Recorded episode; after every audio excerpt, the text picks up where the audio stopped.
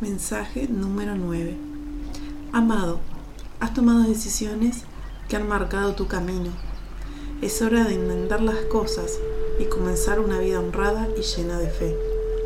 Aunque tengas desesperanza, estoy contigo y debes reconstruir tu vida y enfrentar las consecuencias de tus acciones. Derramar sangre no es la solución y la tuya no debe ser derramada. Ayuda a otros y ayúdate a ti mismo. Retoma el camino de la verdad y la luz. Si crees en ello, el camino se iluminará. Ha sido escuchado y a través de Isabel se te ha transmitido el mensaje. Reflexiona y sigue adelante.